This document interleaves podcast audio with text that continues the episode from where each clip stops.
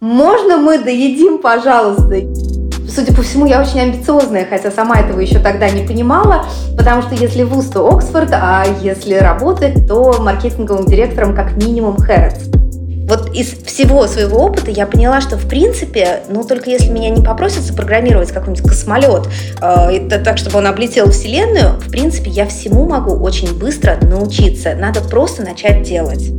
Всем привет! С вами Настя Егорова и мой подкаст «Выросли стали». Подкаст для тех, кто ищет профессию своей мечты.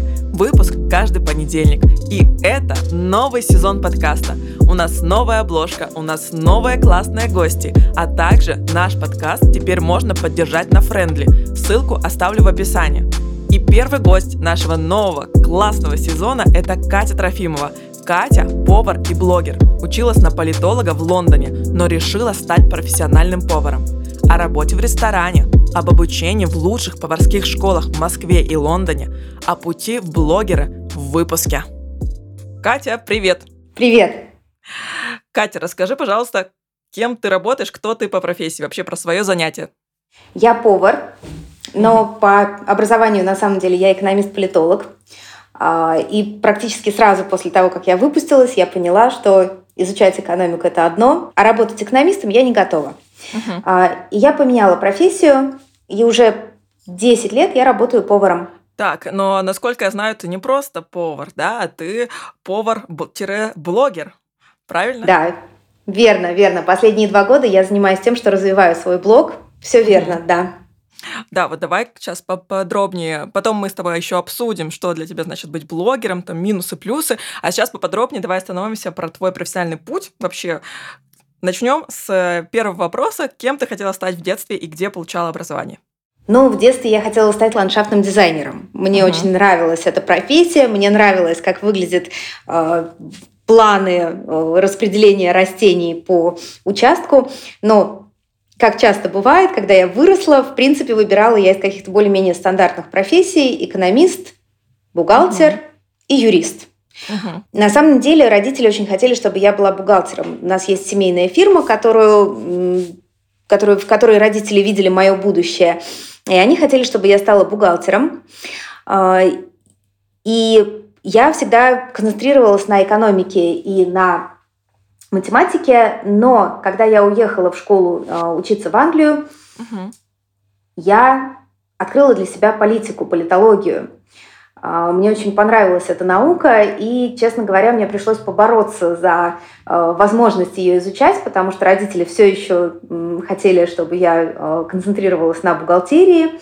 А, но я настояла, и в итоге я получила высшее образование. У меня степень бакалавра по экономике и степень магистра по политике. Я получала свое образование в Англии. А ты сказала, ты уехала в школу. Ты прям в школьном возрасте уехала в Англию или уже поступила в университет? Я уехала в школу в 16 лет. Я закончила 10 классов э, в российской школе. На самом деле это был очень интересный опыт, потому что я была максимально не заинтересована в учебе. Мне не хотелось учиться. Я уезжала с двойками и тройками. Mm-hmm. То есть до 9 класса я была отличницей. Я очень хорошо училась. И летом перед 10 классом э, у меня родился брат. И фактор моей заинтересованности значительно снизился, потому что мама уже не за мной следила, не, не за моей учебой, а за младенцем. А, и весь 10 класс я, собственно, наслаждалась свободой и а, в школу приходила чисто номинально. И тогда я поняла, что я не смогу поступить в какой-то хороший вуз. А, то есть эта реальность, она меня действительно э, как-то отрезвила. А еще я поняла, что я не хочу учиться в России. А, в принципе, я всегда, я учу английский с пяти лет, то есть я всегда была, плюс-минус меня всегда готовили к тому, что я буду учиться за рубежом. Uh-huh. Но здесь еще, наверное, сыграл такой фактор э, каких-то фильмов классных. Э, да, я думала, что школа в Англии это плюс-минус как школа в Америке, это э, какие-то вечеринки, фан uh-huh. и какой-то комьюнити. И когда я поняла, что да, после 10 класса вот передо мной такая стала интересная задача, я очень хочу поступить в классный вуз, но сделать это с российским образованием очень сложно, и сделать это с таким образованием того уровня, который был у меня, еще сложнее. На самом деле все упиралось просто в банальный какой-то интерес. Мне не, не интересны были предметы э, химия, физика, да, какие-то очень рандомные вещи, которые, в которых я себя не видела, а в аттестат они все равно шли, вот, собственно, по ним у меня и были эти самые плохие оценки. Я действительно в 16 лет я прочитала в журнале про образование за рубежом, про агентство, которое помогает поступить э, в иностранные школы. У меня был выбор между Америкой и Англией. Я поняла, что до Америки слишком далеко лететь. Э, это действительно, в 16 лет это действительно был фактор. Я до сих пор не люблю э, длинные перелеты. И я написала или, наверное, даже позвонила, и мне кажется, чуть ли не кнопочный был телефон, и я позвонила, я сказала, здравствуйте, меня зовут Катя, я мечтаю учиться в Англии. Меня пригласили на собеседование, я помню, мы поехали с папой, и, собственно, папа-то особо не понимал, куда он едет и что надо. А я, как я знала, я говорила, так вот, я хочу э, в школу поступить, я хочу закончить. Э, просто в Англии чуть-чуть, как бы, э, ребята учатся на год дольше, чем мы, Поэтому после 10 класса это лучший, лучшее время, чтобы поступить как раз в школу ты попадаешь на два выпускных класса. Угу. И в двух выпускных классах идет жесткая специализация. Там ты изучаешь всего четыре предмета. И, соответственно, с этим дипломом, да, потом есть возможность поступить в британский вуз, потому что у них такая унифицированная система, ну, собственно, как наш ЕГЭ. Uh-huh. Я приехала, я сказала, я знаю точно, что я хочу изучать, мне нужна экономика, мне нужна математика. А, и Собственно, все, что мне надо было, это пройти собеседование в школе, показать, э, что я достаточно хорошо знаю английский язык, и э, написать несколько экзаменов, ну, в основном по математике, потому что это какие-то жесткие знания, которые, если их нет, очень тяжело влиться в программу. Uh-huh. Э, и вот таким образом, да, я поступила в четыре британские частные школы. Э, единственный вклад моего папы был в том, что он сказал, что школы должны быть только для девочек. А, и вот таким образом, да, в 16 лет я уехала учиться в школу для девочек а, и сдавала как раз там выпускные экзамены. Угу. Понятно. А любила ли ты готовить в детстве? В детстве я любила смотреть, как готовит моя бабушка. Мне всегда О. это очень нравилось. А, да, и бабушка такой центральный персонаж в, в моем детстве. И, наверное, вот таким образом я как-то смоделировала свое будущее или свое увлечение. Угу. Я поняла, что я люблю готовить первый раз, наверное, когда у меня мама попала на сохранение как раз беременная младшим братом, и она угу. просила что-то ей приготовить, и я поняла, что мне очень это нравится, мне это абсолютно не напрягает. Это такая форма заботы, форма любви. А второй раз я поняла, что в этом что-то есть, когда я приехала в британскую школу. И, э, как правило, самый такой распространенный перекус – это тост э, с маслом, потому что, честно говоря, в Англии, в принципе, не очень умеют готовить, а подростки тем более. И мне надоели эти тосты, я приготовила рататуй, то есть, ну, по сути, я просто потушила овощи, и когда ко мне подошли одноклассницы и сказали, слушай, а можно доесть? Вот если что-то останется, можно мы доедим, пожалуйста? Я задумалась, я как-то, это был такой интересный момент, думаю, ничего себе, да. Круто. Вот, Кать, смотри, ты закончила магистратуру, да, ты политолог. Э, что дальше? Как ты попала в очень крутую школу, по-моему, да? Дальше сейчас будет рассказ. Давай, слушаем. Про как пришла к поварскому, да. Да. А, я закончила вуз, и на самом деле уже тогда у меня закрались сомнения, что политологом я вряд ли стану, потому что для этого или нужно менять страну, потому что в Англии это достаточно закрытая сфера, а, или оставаться в Англии, но заниматься чем-то другим. И я попробовала себя, я подрабатывала в студенческие годы, я подрабатывала в универмаге Хэрротс в часовом отделе, мне очень понравилось, и я, я судя по всему, я очень амбициозная, хотя сама этого еще тогда не понимала, потому что если вуз, то Оксфорд, а если работать, то маркетинговым директором как минимум Хэрротс.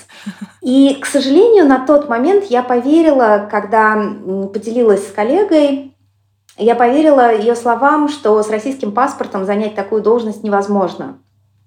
И тут сказал твой юношеский максимализм, опять же, вот эта амбициозность, и я сказала, ну и А, ничего Ладно. не нужно. Да, я поехала в Москву, знаете ли, меня там ждут, и вообще я будущий политолог, а мне вот ваше вот это вот, вот все не надо.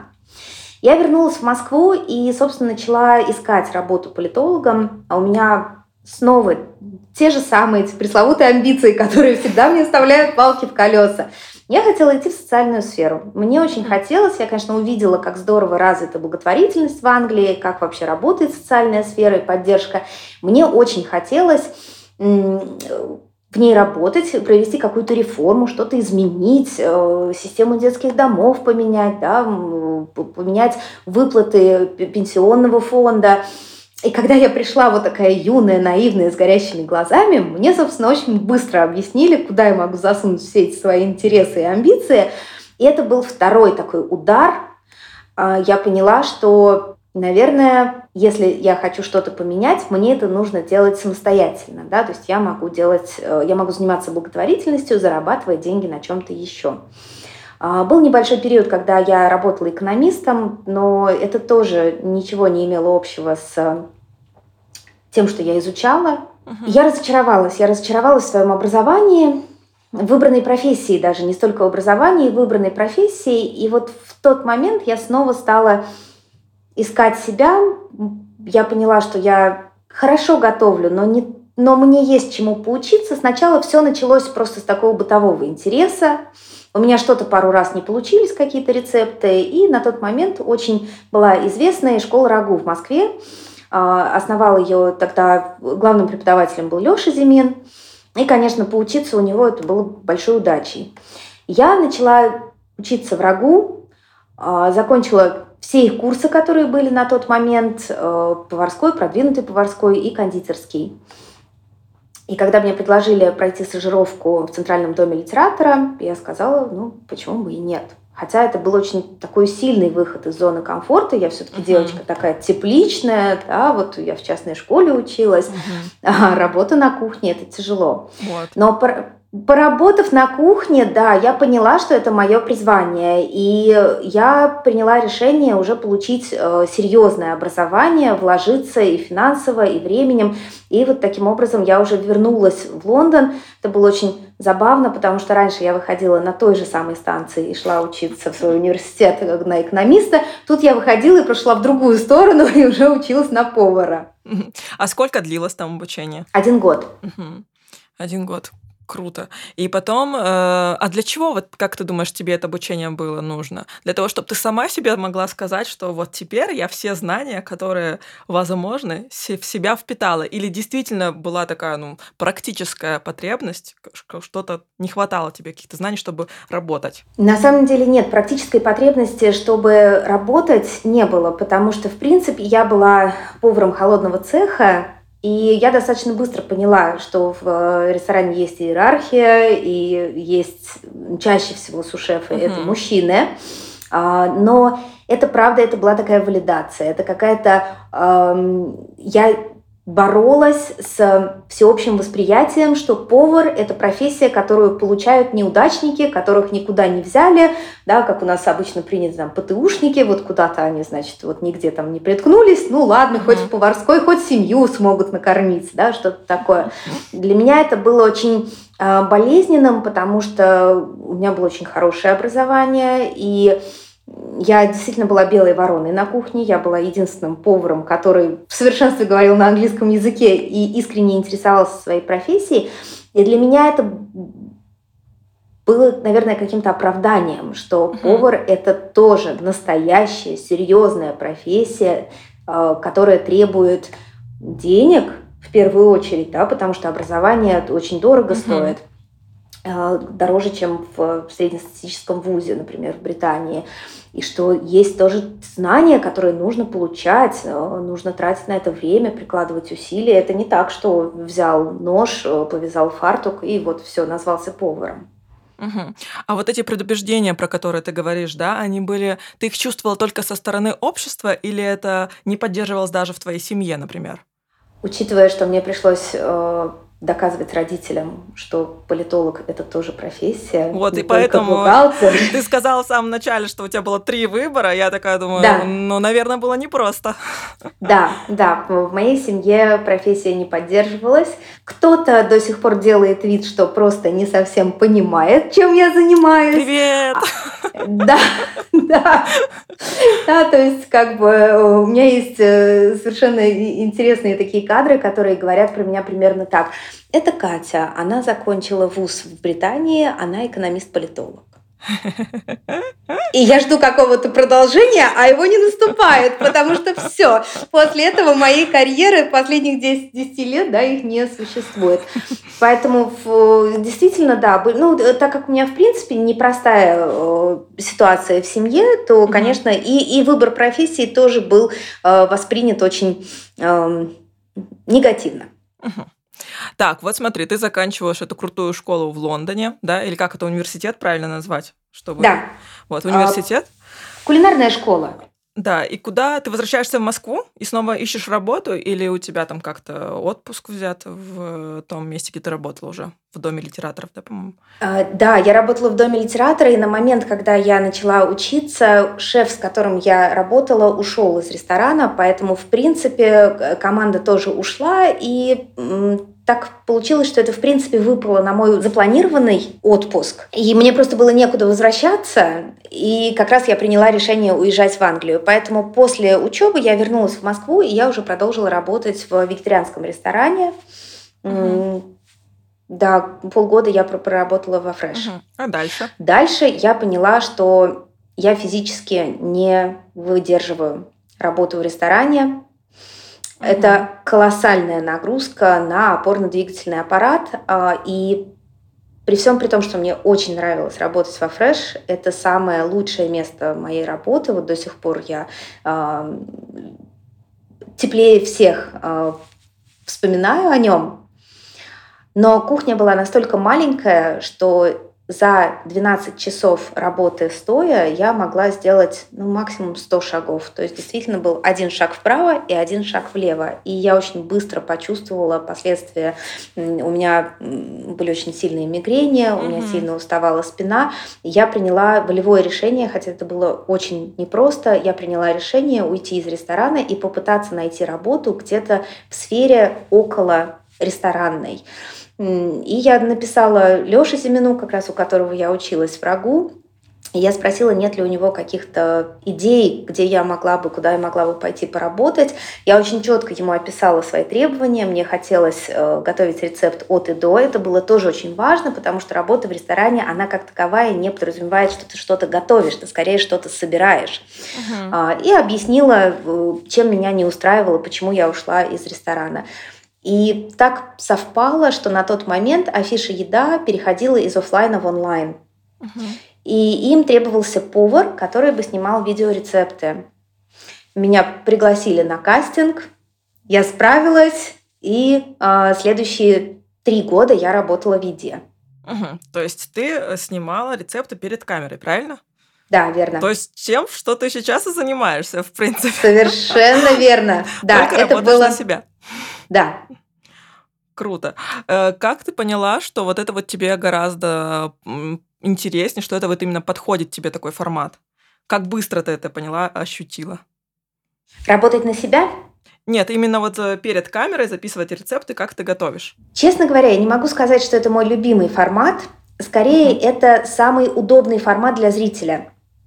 Uh-huh. То есть здесь я скорее отталкиваюсь от э, потребности, потому что бывает, что очень сложно визуализировать то, что написано. Как раз вот это была моя проблема на начальных этапах, когда я открывала книгу, я видела рецепт, но, например, до состояния крем-англеза я как человек вне поварского круга, на тот момент я не знала, что это за состояние, и поэтому весь рецепт у меня дальше да, начинал скатываться и просто не получался. И я поняла, что видеорецепты, по сути, это самое оптимальное, когда люди видят, и у них появляется больше заинтересованности, им хочется повторить то же самое, и они понимают, что это не так сложно, как, например, когда видишь текстовый рецепт, и он расписан в 20 пунктов, и ты думаешь, о, боги, я никогда не смогу это не просто сделать, я прочитать не смогу, а тут еще надо приготовить. Поэтому я не могу сказать, что этот формат пришел именно от моей любви к нему. Угу. Просто он действительно самый, самый удобный, и у нас сейчас есть очень хорошие инструменты, чтобы его э, продвигать. Продвигать и, привлати, и воплотить в жизнь тоже, да. Угу. Мы сейчас подходим к моменту, когда ты открываешь, ну, начинаешь, точнее, свой блог. Вот ты помнишь, когда ты завела страничку в Инстаграм, или, может, ты уже ее вела, когда ты выложила туда рецепт, вот когда ты начала этот блогерский путь?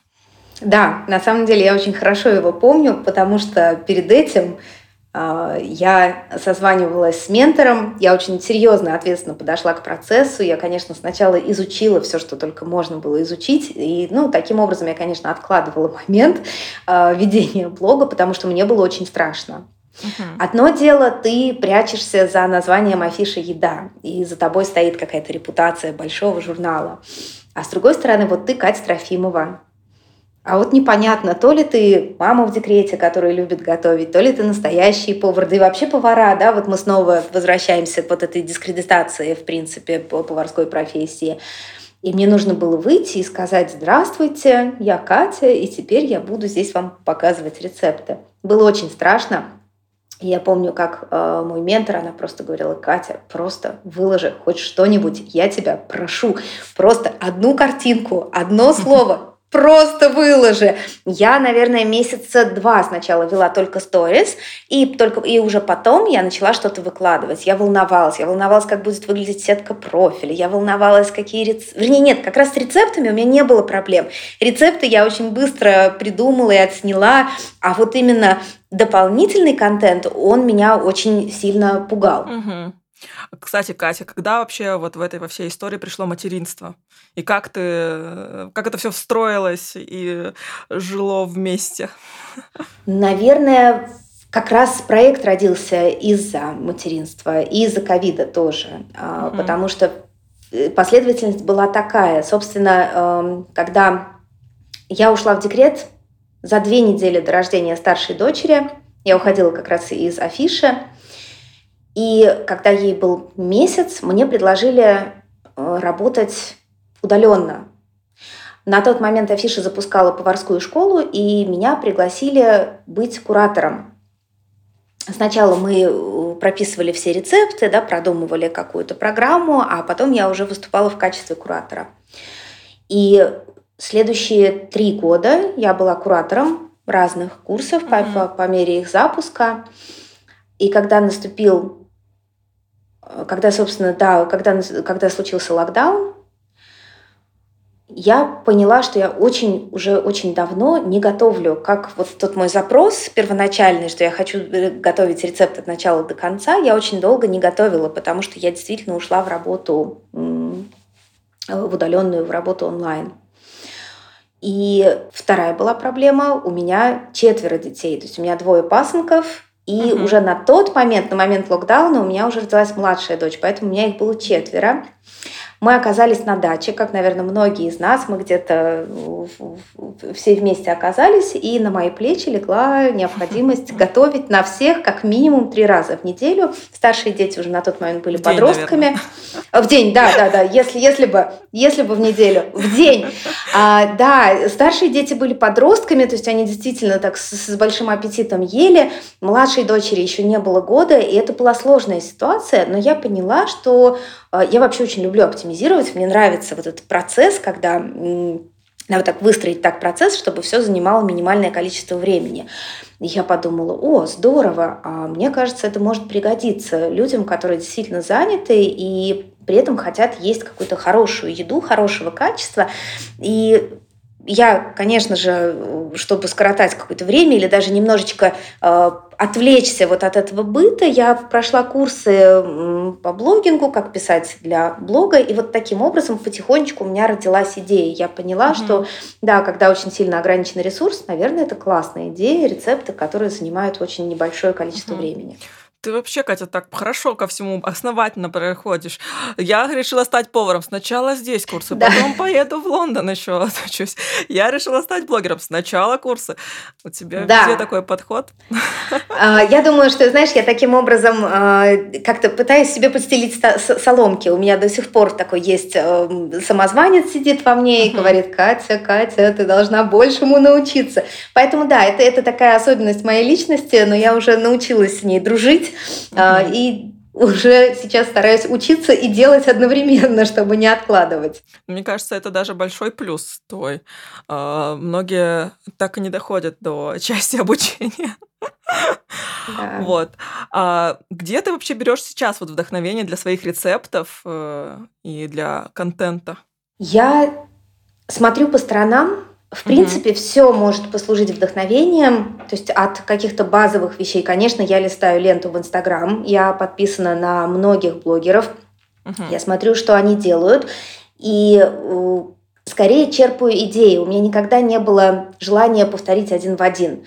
А, скорее это какое-то просто направление, куда я могу подумать. Вот в какой-то момент люди стали экспериментировать с тирамису, и я подумала, а что если сделать летнюю версию? Потому что для меня, мне всегда ну, слишком сладко. И таким образом родился рецепт тирамису с малиной.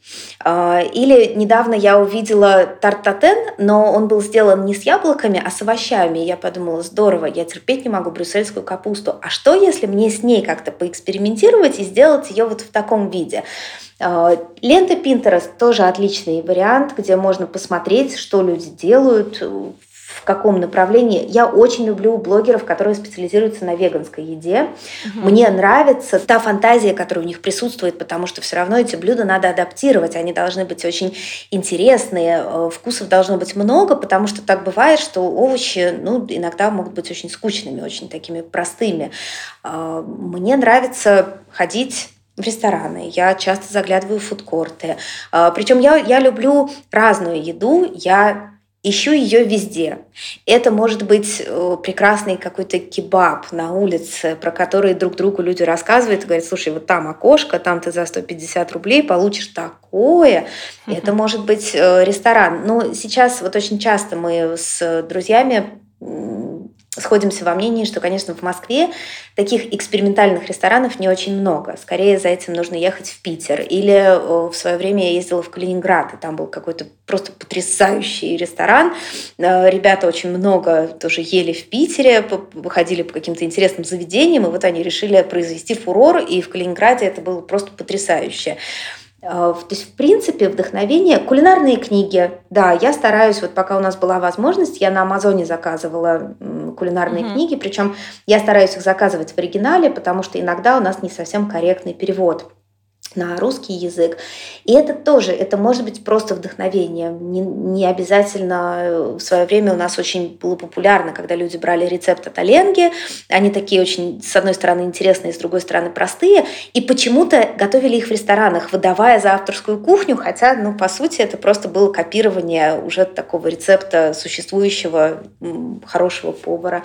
А вот как вдохновение, в принципе, его можно даже в книгах и в фильмах можно найти вдохновение для рецепта. Угу. Круто. А сколько лет ты уже блогер? Вот как ты сама себя позиционируешь блогером? Два года. Угу. И что для тебя быть блогером? Для меня это возможность создавать контент сразу в разных жанрах, в разных стилях. И, в принципе, блогер — это профессия, которая заставила меня освоить очень много разных ремесел. Угу. Нельзя быть просто поваром, надо быть еще и немножко режиссером, и э, немножко человеком, который хорошо снимает, и обязательно монтажером. Ты должен быть хорошим фотографом, ты должен быть хорошим сторителлером, хорошим рассказчиком. Это тоже очень важно. А, ты должен понимать какую-то визуальную эстетику, да, смотреть, как делится кадр. На самом деле писать тексты обязательно. Ты должен писать тексты, ты должен понимать психологию людей, ты должен их вовлекать.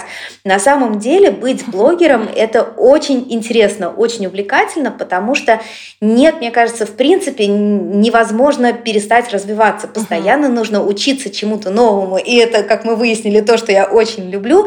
И это такое огромное поле для экспериментов. Ты никогда не знаешь, что случится. Тут нет нет алгоритмов, по которым ты действуешь, и вот понимаешь, что если я всегда буду так делать, то ко мне всегда придет успех. Нет, всегда все меняется, и мне очень нравится как раз то, чего мне не хватало, когда я работала э, в ресторанах, работала в журнале. Здесь очень важна личная инициатива и личное желание что-то придумывать, какие-то тестировать идеи. Вот это меня, конечно, это мне нравится больше всего в моей работе. Угу. Ой, Кать, ты так рассказала про блогинг, что, мне кажется, сейчас все пойдут э, контент пилить. Отлично. Вот вначале ты еще рассказывала, как ты долго решалась, да, вот на то, чтобы сделать первый пост. Наверняка тебе было вот, э, ты и не решалась это сделать не только там, как ты говорил, да, что вот э, считала, что у тебя знаний недостаточно, как там сделать все правильно, сетку, визуал, все такое. Ты, наверное, боялась осуждения со стороны, как там люди посмотрят, что вдруг у них там как-то не так скажут, ты делаешь, наверное, нужно по-другому, все уже профессионалов знают. Вот, но а сейчас ты уже так развиваешься, два года ведешь свой блог. Я даже заходила в него и видела, что к тебе плывут не только э, комментарии «Спасибо, Катя, какая вы прекрасная», да, но вот ты запускаешь там, у тебя вот, возможно, через неделю или вот прямо сейчас, э, мы сейчас записываем в марте, э, выходит э, твоя рассылка, да, за деньги. Ты, то есть, э, люди покупают у тебя услугу за то, что ты им отправляешь э, ежедневно рецепты, да, как я понимаю? Вот. Да, верно. И это вызвало волну осуждения за то, что, Кать, ты чего с нас деньги-то берешь, где бесплатно? Вот, и тебе приходилось там объяснять, старителлинг целый делать. Вот как ты вообще вот с этим вот справляешься, э, несмотря на то, что ты, мне кажется, такой достаточно чувствительный человек? Я э, научилась отставить, наверное, свои границы. Для меня это тоже это большая школа. В принципе, я очень люблю рассматривать все, что происходит в моей жизни, как какой-то момент э, обучения, момент возможность роста, да, посмотреть на ситуацию по-другому. Конечно, да, мне было страшно. Мне было страшно, наверное, особенно когда был маленький блог. Это тоже очень тяжело, потому что ты вкладываешься, ты делаешь классный контент, ты, ты постоянно растешь, даже когда тебя никто об этом не просит, ты думаешь, нет, вот еще, еще лучше. И сейчас люди пойдут, они увидят. Но дело в том, что, к сожалению, алгоритмы Инстаграма, они очень своенравные, и не всегда люди приходят просто потому, что ты делаешь классный контент. Вот тогда меня это задевало гораздо сильнее, потому что я не чувствовала отдачи. Мне казалось, что я все равно, как бы я ни старалась, я делаю какую-то ерунду, и люди приходили и говорили, Катя, вы делаете ерунду, и я такая, ну да, наверное, они правы. Но как только блог начал расти, и расти он начал в прошлом апреле, и у меня такой произошел стремительный рост, и люди стали давать обратную связь, не только плохую, но и хорошую. И я всегда стараюсь, во-первых, в каждой плохой обратной связи, ну, относительно, да, негативной, я стараюсь посмотреть, там есть зерно правды или нет. Потому что иногда люди говорят очень хорошие вещи-то по своей сути, если их использовать, то можно стать лучше. Но когда к себе просто действительно приходят и говорят, знаете, Катя, если вы так продолжите, вот тут вообще всех распугаете и, и растеряете. Ну, это шантаж такой чистой воды. Но что я могу на него сказать? Ну, ладно, со мной останутся люди, которые ценят. Но, но я сейчас могу это сказать, потому что я понимаю, что у меня есть люди, которые меня ценят.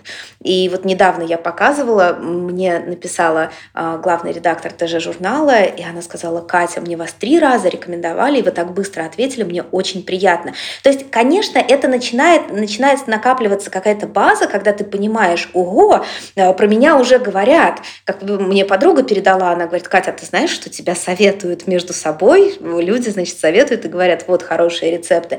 То есть, конечно, начинаешь, вот без такой обратной связи очень тяжело объективно а, или спокойно относиться к негативу. Но когда ты понимаешь, что есть люди, которым ты нравишься, которые тебя советуют, они уже они пишут тебе слова поддержки, то тут уже остается просто принять сам факт, что всегда будут люди, какие-то вот струны их души ты затрагиваешь своими действиями, что-то, может быть, они не могут себе позволить. Ну и вот таким образом они выбирают тебе сказать о своем недовольстве. Ты молодец, ты обросла броней, можно сказать, да. за эти два года. Да, все Но верно. по-другому тут э, никак, наверное. Либо ты просто бросаешь, либо обрастаешь броней. Да. Хорошо, что ты выбрала э, второй вариант. Вот. Кать, а какие твои следующие этапы развития вот в, в твоей профессии как фуд-блогер или, как это сказать, кулинарный блогер, повар-блогер? Ну, на самом деле, я сейчас пришла, наверное, к осознанию, что у нас не хватает добрых поваров, вот медийных добрых поваров.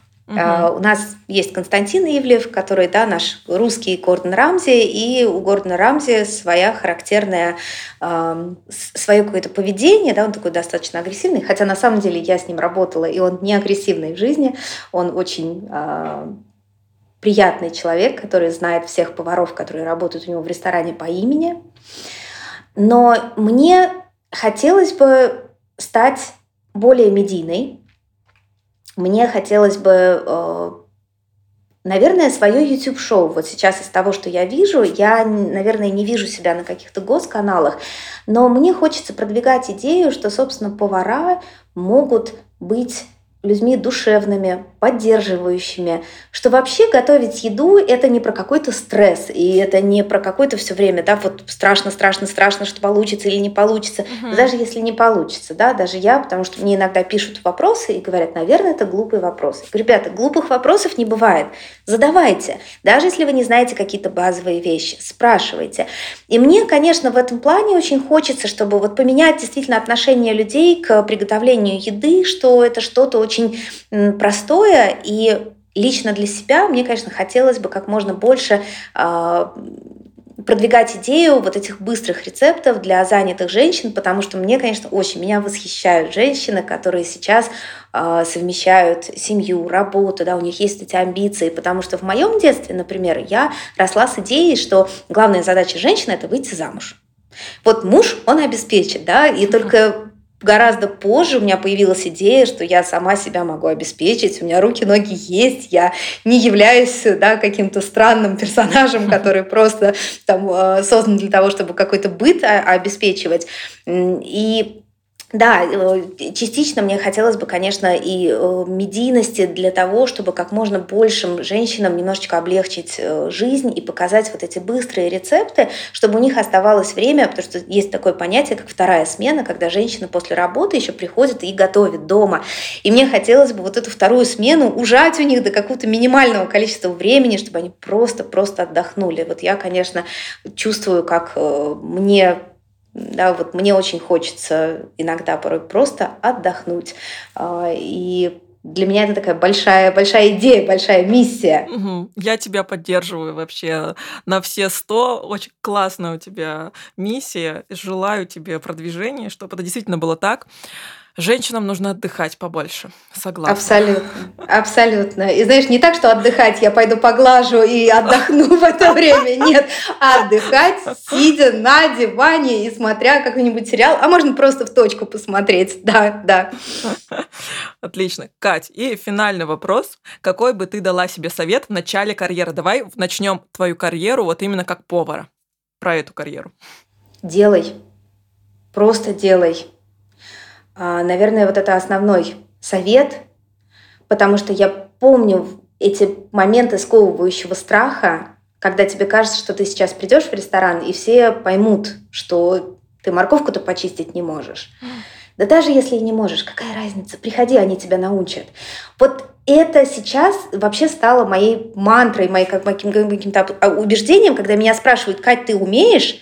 Я могу честно сказать нет, но я сейчас научусь. Вот из всего своего опыта я поняла, что в принципе, ну только если меня не попросят запрограммировать какой-нибудь космолет, uh-huh. э, так, чтобы он облетел Вселенную, в принципе, я всему могу очень быстро научиться. Надо просто начать делать. Круто. Классная фраза для завершения эпизода. Супер, Кать, спасибо тебе огромное, что ты пришла, рассказала свою историю. Это просто не укладывается все пока в голове, но это очень вдохновляюще получилось. Я думаю, что сейчас нас слушают э, молодые и, и не молодые различного возраста мужчины и женщины, которые любят готовить, и они сейчас э, замотивируются и пойдут к тебе, во-первых, на страничке в социальной сети, посмотрят рецепты по 15 минут, а также, возможно, сделают это своей профессией. Круто, спасибо тебе большое, что пришла. Отлично, Настя, спасибо большое, что пригласила. Мне было очень приятно с тобой пообщаться. Всем пока-пока. Пока. -пока. пока. Очень круто, что вы дослушали этот выпуск до конца. Мы с Катей ждем уже вашу обратную связь, так что заходите в телеграм-канал «Выросли стали», пишите ваши комментарии, а потом можете сразу переходить в Яндекс Музыку, ставить лайки и в Apple Podcast ставить звездочки и писать свои комментарии. Также это так приятно, когда вас в запрещенной соцсети отмечают, как, как вы слушаете мой подкаст. Это безумно, безумно приятно, и я всегда репощу в свои сторис. Так что отмечайте, делитесь своим мнением, и пусть мир услышит о моем подкасте. Всем спасибо, всем пока-пока, хорошей рабочей недели. Жду вас в следующий понедельник.